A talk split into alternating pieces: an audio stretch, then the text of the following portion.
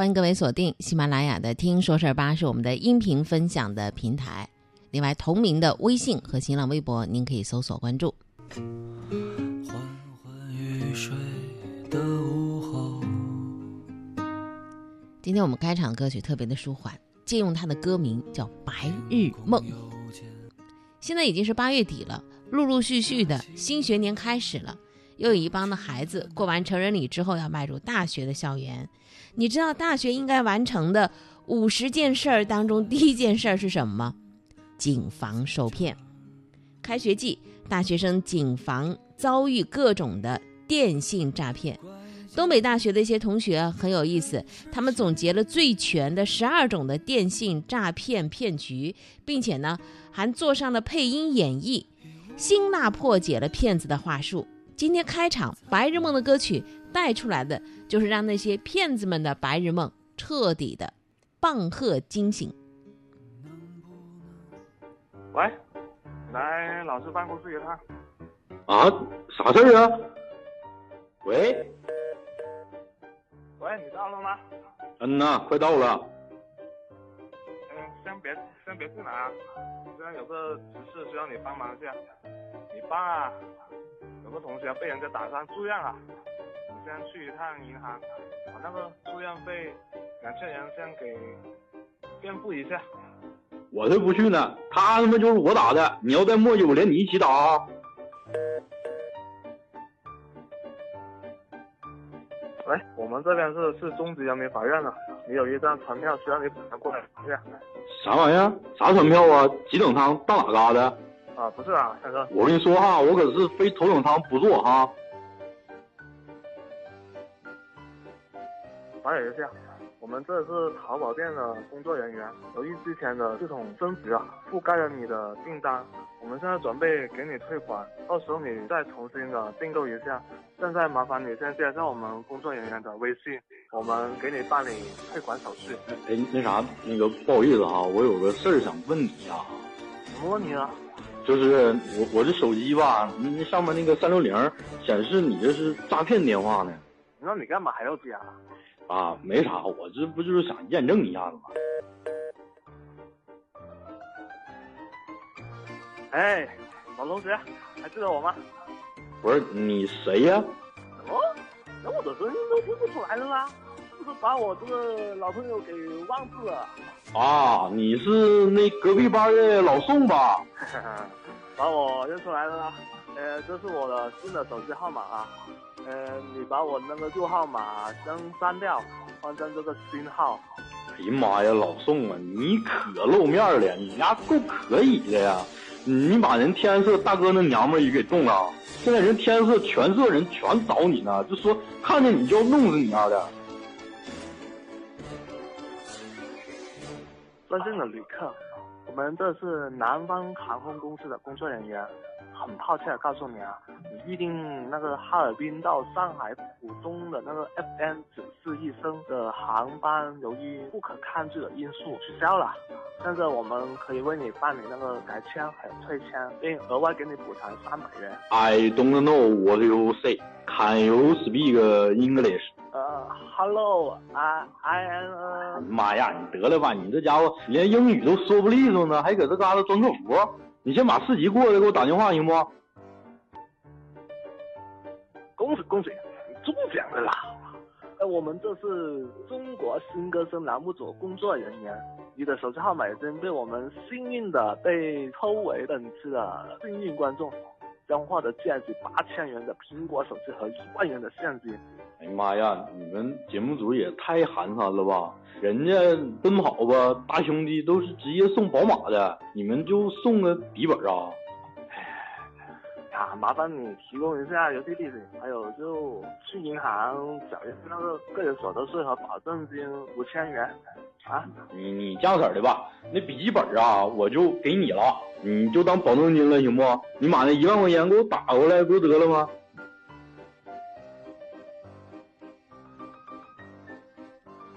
嗯，你女朋友现在在我手上，如果你不想她有事的话，那你就准备好十万元的赎金。告诉你啊，千万别报警啊！我们是有人在你身边盯着你啊。哎呀妈，大哥大哥，你冷静哈，你你要多少钱我都给你，你可千万别动我对象啊！放心啊，我们出来混的是讲江湖规矩的，只要你配合，我们是不会难为他的。我配合，那那必须配合呀。嗯那那啥，大哥，那有件事儿，你千万别拿烟头戳我对象啊！为什么啊？我我怕他漏气儿。喂，我们这边是扫黄大队的，你儿子嫖娼被拘留了，交纳五千元罚款，现在你赶紧去办理一下吧。我我儿子，你你让我儿子跟我说两句话来。爸爸，快快点救我！怎样啊？还管不管你儿子啊？哎呀，同志啊，我这不怕你笑话。我跟你说，这兔崽子他根本就不是我亲生的，你们关吧，你关他多少年都行，真的。好，我们这是深圳宝安公安局的，现在我们这边的缉毒大队接到这个包裹，里头有两头大力丸，包裹里的制件人写的名字是你，现在麻烦你配合一下我们调查。嗯，喂喂，怎么不说话啊？哎呀妈，大哥大哥，咱的货让人身上那嘎达给给扣了，人找上门来了，咋整啊？赶紧跑吧！你好，我们这是省人民医院的，我是省医院里的陈医生。你爸被车撞了，导致那个颅骨撞裂，颅内出血，情况十分严重啊，需要马上动手术，请你赶紧把那五千元的手术费押金给补上。啊，那那那你们你们跟哪个医院呢？我我现在就赶过去。来不及了，呃，病人要立刻动手术，我等下给你发条短信，你先把钱汇到那个短信里的账户里面。啊，这么这么着急啊？那你这样，我给你捎过去，你搁那边收着，是不是快点啊？你妈蛋的，你敢拿我爹开玩笑？信不信我弄死你丫的？你好，我们是建设银行里的客服人员。我行系统发现你的银行卡被盗刷了三千多元，我们现在怀疑你个人资料被人利用了。哎呀，那那可咋整啊？现在赶紧到附近的 ATM 前，按我的指示把存款转移到银联中心提供的安全账户里面，以以防再度被盗刷。等办理了账户加密后，银行会将钱自动转回去的。不是，啥玩意儿？你慢点说，我没听明白。你能把舌头捋直了说不？我说啊让你先去附近的 ATM 机 T ATM 机前，什什什么什么 TM 什么 TM 呢？呀，麻烦你配合跟我们工作了。我就不配合，你还咬我咋的？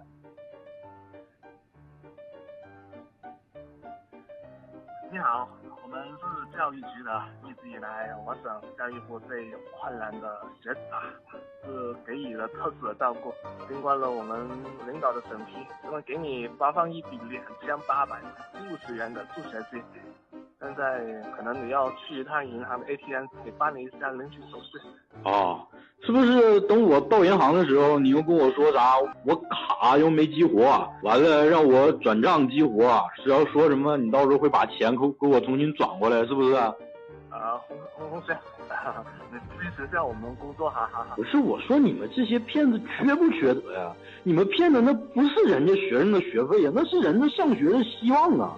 人爹妈攒了一辈子的钱呐，你说你毁了多少个家庭啊？你让多少家家破人亡啊？你说你们这帮人干点啥不行？那老天爷看着你们呢，那不怕遭报应啊？我们刚才啊，是截取了东北大学那些聪明的学生，他们给演绎的辛辣演绎的十二个骗局的模式，听了觉得挺长，但饶有兴趣的一个个听下来之后，真的觉得五花八门，而且在现实生活当中是出现过的，颇有点防不胜防的感觉。但细想一下，以不变应万变，可能是最好的一种作为个人来讲的方法。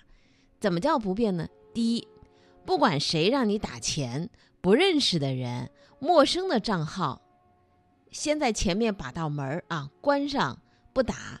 如果接到让你打钱的各种类型的电话，先别着急，一个人心急忙慌的去处理这件事情。俗话说，三个臭皮匠抵个诸葛亮。先问问你身边的人、家里人、好朋友。特别是年纪大的一些朋友，打个社区的电话问一下，社区啊，那些工作人员见得多了，他马上会告诉你这是一个什么样的情形。前面那个门儿先把牢了，别急忙忙慌的跑到银行去转账。当然呢，现在银行的工作人员也很好，我们看到过蛮多的类似的消息啊。当遇到向陌生账号转账，特别是啊年纪大的或者平常接触这种信息比较少的，遇到事情容易心慌的，一般来讲，银行工作人员呢，先给你拖一个时间劝你，实在劝不了呢，就请这个呃保安呐、警察呀、等等，先把你个账号啊、账户啊，不能够马上转过去。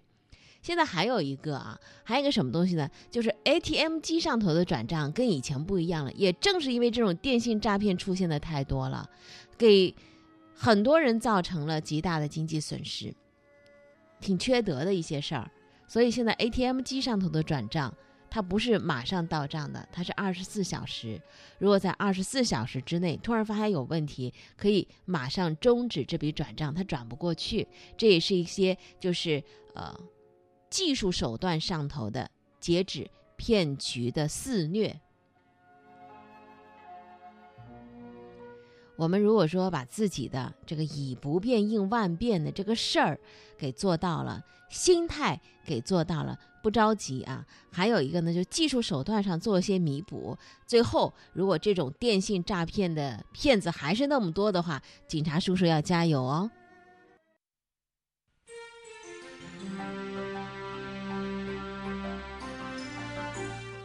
快速浏览时段来关注一些最新的新闻动态的消息。信息裸奔时代，谁在窃取我们的个人信息？未来如何让隐私得到保障？当我们连接网络、使用 App 辅助日常生活、出行、娱乐的时候，我们的个人信息都在遭遇着威胁。媒体联合国家计算机的病毒应急处理中心对一百零九款 App 的安装包啊 APK 进行了引擎检测之后，发现超过一半的 App 安装包里头含有索取用户通讯录的代码，并且百分之八十三点六的 App 安装包当中都含有超出它原本业务范围之外的权限代码。国家统计局二十号发布报告说，新中国成立七十年来，就业总量从一九四九年的一点八亿人增加到二零一八年的七点八亿人。中国上海自由贸易试验区临港新片区二十号揭牌，先后启动，面积为一百十九点五平方公里。刚才在快速浏览当中，我们提到了一句，就是上海的自由贸易试验区的临港新片区正式揭牌。那么它的细则呢会在下个星期公布，还有就是量身定制的人才新政也会对外公布。这举行的揭牌仪式啊，它的象征意义呢更加的浓一点，因为现在没有具体的细则出来嘛，当然也不见得会对市场产生特别大的直接的利好的消息。那么，如果等具体的政策都到位并且落地之后，它自身的经济发展以及临之带来随之带来的这个辐射的作用，相信会逐渐的显现出来的。中国平安披露了半年报，显示，二零一九年的上半年，健康险和寿险的营运利润同比大幅增长百分之三十六点一。上半年，保险行业健康险的保费达到了三千九百七十六亿元，同比大幅增长百分之三十二。随着健康险保费的快速增长，二零一九年上半年健康险原保费收入已经超过了车险，成为我国的第二大险种。当然，和发达国家还是有比较大的差距的。健康险的市场，国内这几年都保持着非常强劲的增长。一方面是政策推动，另外一方面是市场需求在提升。现在健康险都超越了车险了，所以对于保险业来讲，这是一项非常重大的保费结构的变化，同时意味着更多的保险公司他们会在布局健康险上。从数据来看，发展空间显然很大，但是空间大并不意味着竞争小。事实上，像中国平安、新华保险这些大型险企，好几年之前就入局了健康险，还有这两年的互联网的财险公司的加入，角逐更加的激烈。那么，保险公司愈演愈烈的战况，怎么样保证健康险的市场环境能够良好发展？监管在其中的态度，或许可以更加开放一些。新浪微博发布了第二季度的财报，数据显示，新浪微博的净营收增百分之一，到四点三二亿美元。而特别值得注意的是什么呢？是下面这个数字，就是截止到六月份，新浪微博的月活跃用户达到四点八六亿，环比增长两千一百万；日活跃用户比上个季度增长八百万到二点一一亿。这个财报发布之后，当然微博开盘之后大涨了将近百分之七嘛。我们为什么说这个数字啊？看上去是财报的这个营收净利润来看，它的表现并不是很好。但是呢，后面我们看到是用户数量的增长，新生代用户是非常重要的增长的力量，这让微博得以长久不衰。而微信它这个数字，尤其是活跃的用户，逐渐的在下降，此涨彼伏。呃，自然也是在市场经济状态之下的一个很正常的常态。昨天那张小萌猫的图片刷屏了，挺可爱的。但这个图片下面的文字注明说，这是中国首只商业克隆猫，就不由让人产生好奇了。这是上了热搜榜的一条消息。这只小小萌猫啊，它的名字叫大蒜。二十一号，它在北京满月了。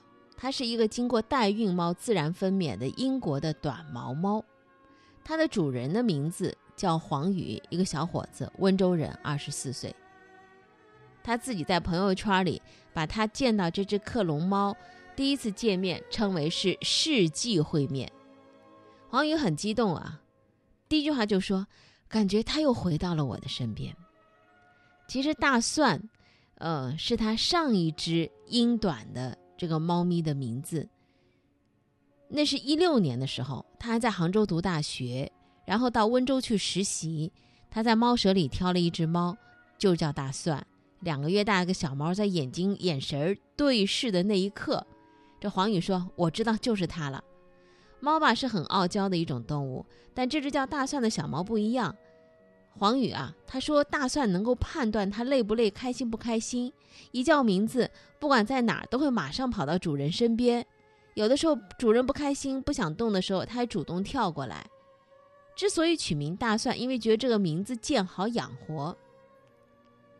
那么他原来养那个大蒜有个非常明显的脸部的特征，就是在下巴壳底下呢有一块黑黑的小块儿，很明显的特征。现在克隆出来这个猫吧，就下巴壳上这个小黑块儿是没有的。养了一年之后，一七年大学毕业了，黄宇到深圳去创业，带着他的这个大蒜啊宠物猫。他最孤单的时候，他说：“呃，我很疲惫的回到家的时候啊。”这个大蒜总会等着我回家，轻轻的一声喵啊，就让他的心温暖起来了。于是，一人一猫同住一个屋檐，同睡一张床。大半年之后，因为家里的要求，他回到了温州，帮着家人打点生意，有厂有店。后来，他又养了两只猫。他说啊，他养那个大蒜就好像自己知道是老大啊，每次有好吃的，就先让两个小的吃，再让自己吃。所以这主人对这个大蒜感情就很深厚了，就觉得它是有灵性的、有智慧的、很聪明，就不舍得。那么为什么要克隆大蒜呢？那是在大蒜去世的几个小时。其实大蒜的年龄也并不长，你想一六年开始养的是吧？然后到了，呃，今年也就不过是三年的时间。那么出现什么情况呢？就是尿道堵塞这个病症很快，那么主人给忽略了。以为只是肠胃方面的毛病，结果进展很快。一旦发现，一开始发现还是容易得到治疗。隔了那么一两天的时间之后就不一样了。所以这个猫呢，送到宠物医院的时候，呃，半路上就走了。这主人很伤心啊，痛苦自责。所以当他在微博上看到有人克隆狗，他就抱着试试的心态打电话给了这家公司，北京的一家生物科技公司。工作人员跟他说：“很贵的，要二十五万，而且要在二十四小时之内完成取样。取样是什么呢？就从这个猫身上取下一块皮肤，再从皮肤里头提取体细胞。买大蒜的时候呢，黄宇花了三千块钱，但这一次啊，他想都没想，他就答应二十五万这个价格克隆大蒜，因为对他来讲是独一无二的嘛，不可替代的，像家里人一样。”是有灵性的一只猫。那其实有很多的问题啊。尽管我们看到这个小猫的图片，也知道它的长相跟原来那个大蒜是有点不一样的地方的。那么它克隆大蒜的这个想法，我们已经了解到了，就是养宠物猫之后有感情，对这个宠物猫的去世呢，这个主人呢心有愧疚，觉得自己是没有照顾好，希望能够有一次重来的机会来弥补。但有一个问题，他怎么知道这个猫是克隆的？黄宇也说：“我没有办法确认它是不是克隆的，我只能是相信这家公司，相信第三方的鉴定报告。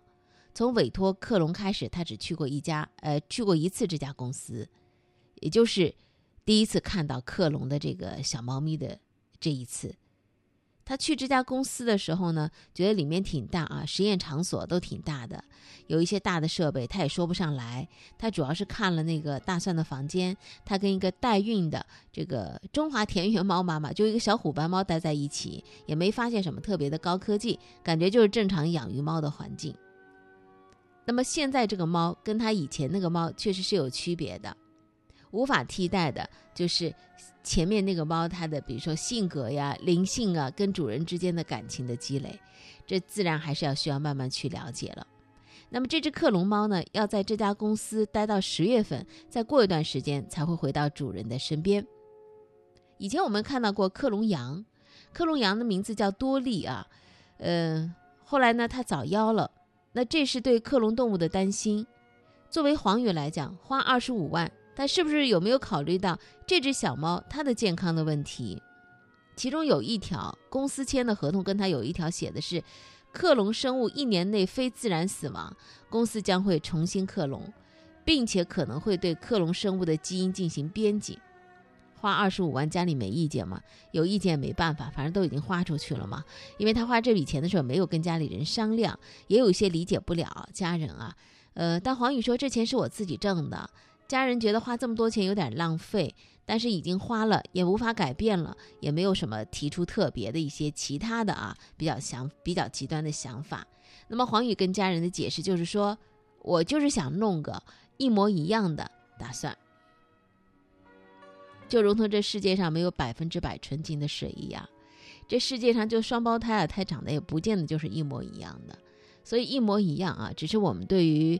自己内心遗憾或者缺憾的一种期许吧，只是希望这只克隆猫的主人能够放掉自己原来对那只叫大蒜的猫的那种，呃原有的一些记忆，因为这只小猫毕竟是另外一个生命的存在，情感是需要积累的，人和动物都是一样的。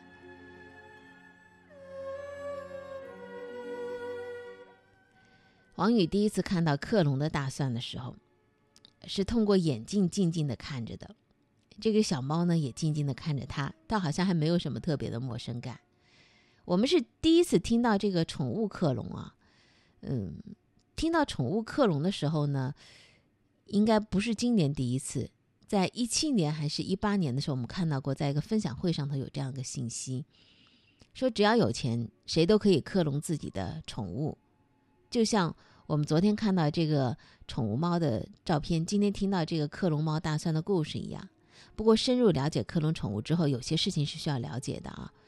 呃，就是第一，克隆动物的技术它并不是很神秘，只不过对大多数人来讲，我们对它的认知还停留在很多年前的那个绵羊多利的时代。绵羊多利那是什么时候啊？一九九六年，科学家呃已经。在一九九六年之后，克隆出了二十多种的动物，包括老鼠、牛、猪、猫、兔、狼、猴等等。只是大多数是处于实验的性质。那么像克隆猫大蒜这样从实验室走到大众身边的案例不算太多，但是并不妨碍克隆宠物的商业化之路。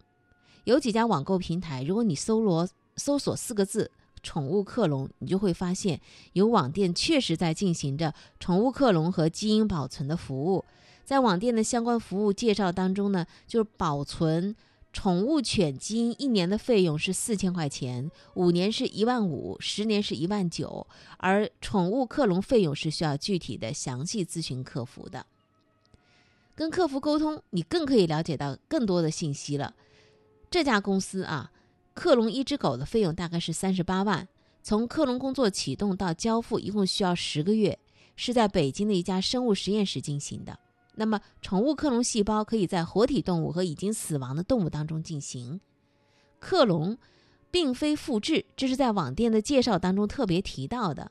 他说呢，呃，他还是那个他，克隆犬和本体犬完全一致，达到百分之九十九点九，这个外貌特征、身体结构、性格、智力基本一致，并且还提供第三方的 DNA 的鉴定报告，就是本体犬和克隆犬之间的鉴定证书。那么这家网店所在的公司呢，也正是我们在说的这只克隆猫大蒜的呃北京的这家生物技术公司。这家公司从公开的资料显示，成立于二零一二年，在二零一七年成功的克隆出了一条宠物狗，叫龙龙。去年他们已经成功交付了二十条宠物狗。这家公司的副总经理叫王一宁，他说每年来咨询的人不少。大多是集中在东南沿海经济比较发达的区域。那么大多数人呢，会先到公司的总部去看一下。大家关注点比较一致，就是是不是跟原来的一样，是不是健康成长。这次和大蒜同时在做克隆的还有很多只猫，只不过大蒜出生的比较早。在大蒜之前，他们已经针对克隆猫进行了一百五十二次的实验，探索了一些环节。大蒜的细胞来自于皮肤。一般来讲，猫的一小块的皮肤内包含着五百万到八百万的体细胞。后期为了保证成功率，他们还找了四只母猫来做代孕，最后成功了一只。再说的远一点啊，现在全球有三个国家掌握克隆狗的技术：中国、美国和韩国。二零零五年，韩国的首尔大学实验室培育出了全球第一条克隆狗，取名叫 Snoopy。而且韩国也是最早把克隆狗进行商业化的国家，据说至今为止已经培育了一千两百条的克隆狗。而美国的技术主要来自于韩国，目前每年也会培育一百五十只左右的克隆狗。克隆技术率先在宠物领域商业化，倒还真不是偶然，因为宠物市场太大了。上周看到一个数据，目前中国国内的宠物市场会有多大呢？两百个亿。好了，有关宠物猫大蒜的故事就说到这儿了。我们再回到人间来说点人事儿吧。来自中国宁波的声音，收藏古今，港通天下。FM 九二，AM 幺三二三，宁波新闻综合广播，权威声美，新闻力量。配无条件配合警察，不是钥匙。我没有权利配合你钥匙，我没有权利。我们刚才听到的这个这么简短的二三十秒的音响啊，一个女生说：“我没有权利配合你。”呃，她指的配合是配合警察的这个现场的秩序。呃，这说话这女的呢，就是堵了啊北京的呃医院门口，呃那位女的开着劳斯莱斯车的那驾驶员。那么警察呢，在维持交通秩序的时候，希望他能够配合警察的工作。他说：“我没有必要来配合你啊。”那么在这样的话语对对话当中，之后我们今天要说的是最新的动态，是昨天的平安朝阳警方的官方微博再次就劳斯莱斯堵路事件发布了个通报。通报说呢，在劳斯莱斯女司机单某某行政拘留期间，警方还发现了她其他的违法犯罪，所以呢，单某某已经被警方立案调查，并采取刑事拘留强制措施，涉案车辆的情况正在调查当中。这是昨天最新的消息，劳斯莱斯女被刑拘了，一场发飙引发的刑案。昨天我们节目当中。前天我们节目当中啊，说到的是我们为什么要低调放下自己的优越感，或自认为自己与众不同的优越感。今天再次证明了，事实已经反复的证明，做人别嚣张，敬畏互联网。你的故事我在听，好故事带来好传播，天天说事儿。继续来关注早八点天天说事儿节目。接下来呢，我们将会进入今天的声音单元。多种声音，一个世界。声音单元首先听到的是八月十八号，新加坡总理李显龙他谈到中美经贸摩擦的时候，他的一个呃发言。强国的美国必须容纳一个更有影响力的、日益强大的中国。美国也必须接受阻挡中国的崛起是不可能的，也是不明智的。美国必须与中国寻求建设性的关系，以及在经济上互相依存的关系。中美之间有竞争是必然的，但同时双方也必须强加强互信，并且通过适当的机制处理无可避免的摩擦。李显龙说：“中国改革开放以来发展迅速，成为世界第二大经济体。”中国的腾飞给中国也给世界带来巨大的好处，产生了新的世界格局。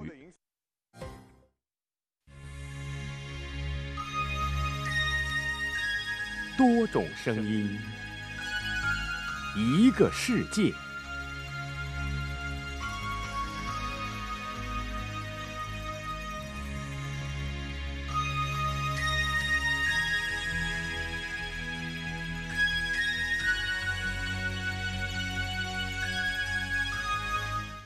花自飘零水自流啊，韶华终迟暮，而唯独美丽的声音在电波当中，在记忆里头会流芳百世的。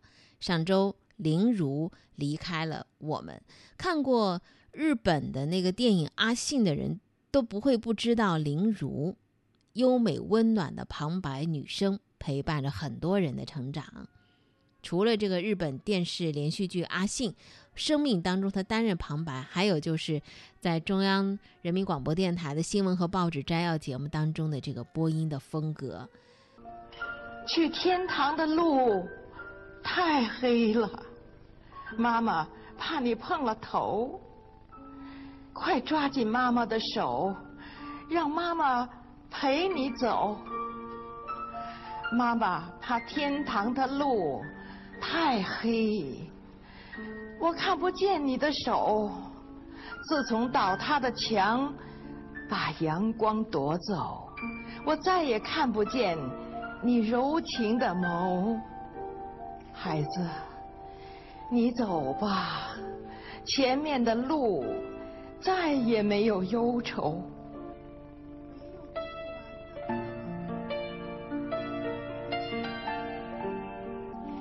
你要记住。我和爸爸的模样，来生还要一起走。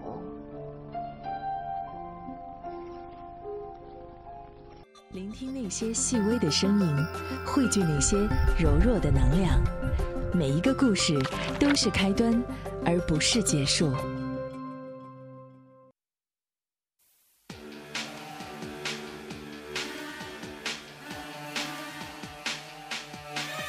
heard of what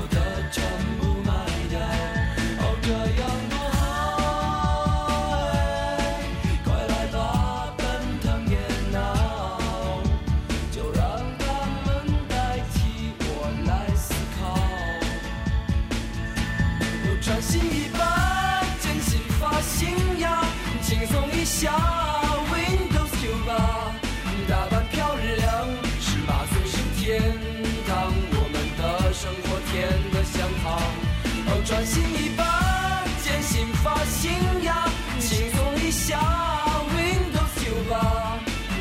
的路不再会有痛苦，我们的未来该有多酷。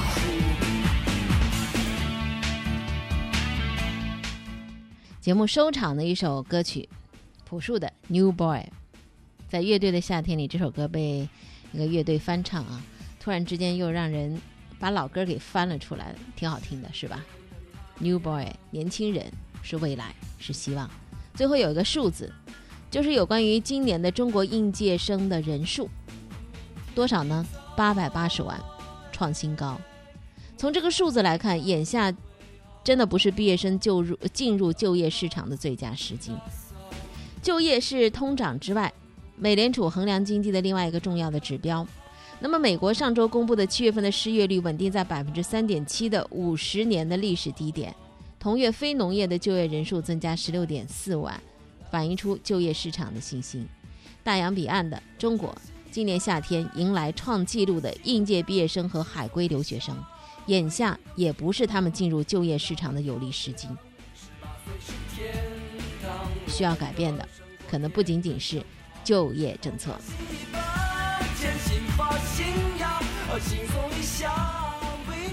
经济正以近三十年来最低的速度在增长。官方没有公布应届毕业生就业状况的统计数据，但北京一家教育咨询公司发现，毕业后六个月之内找到全职工作的人数占比，已经从二零一四年的。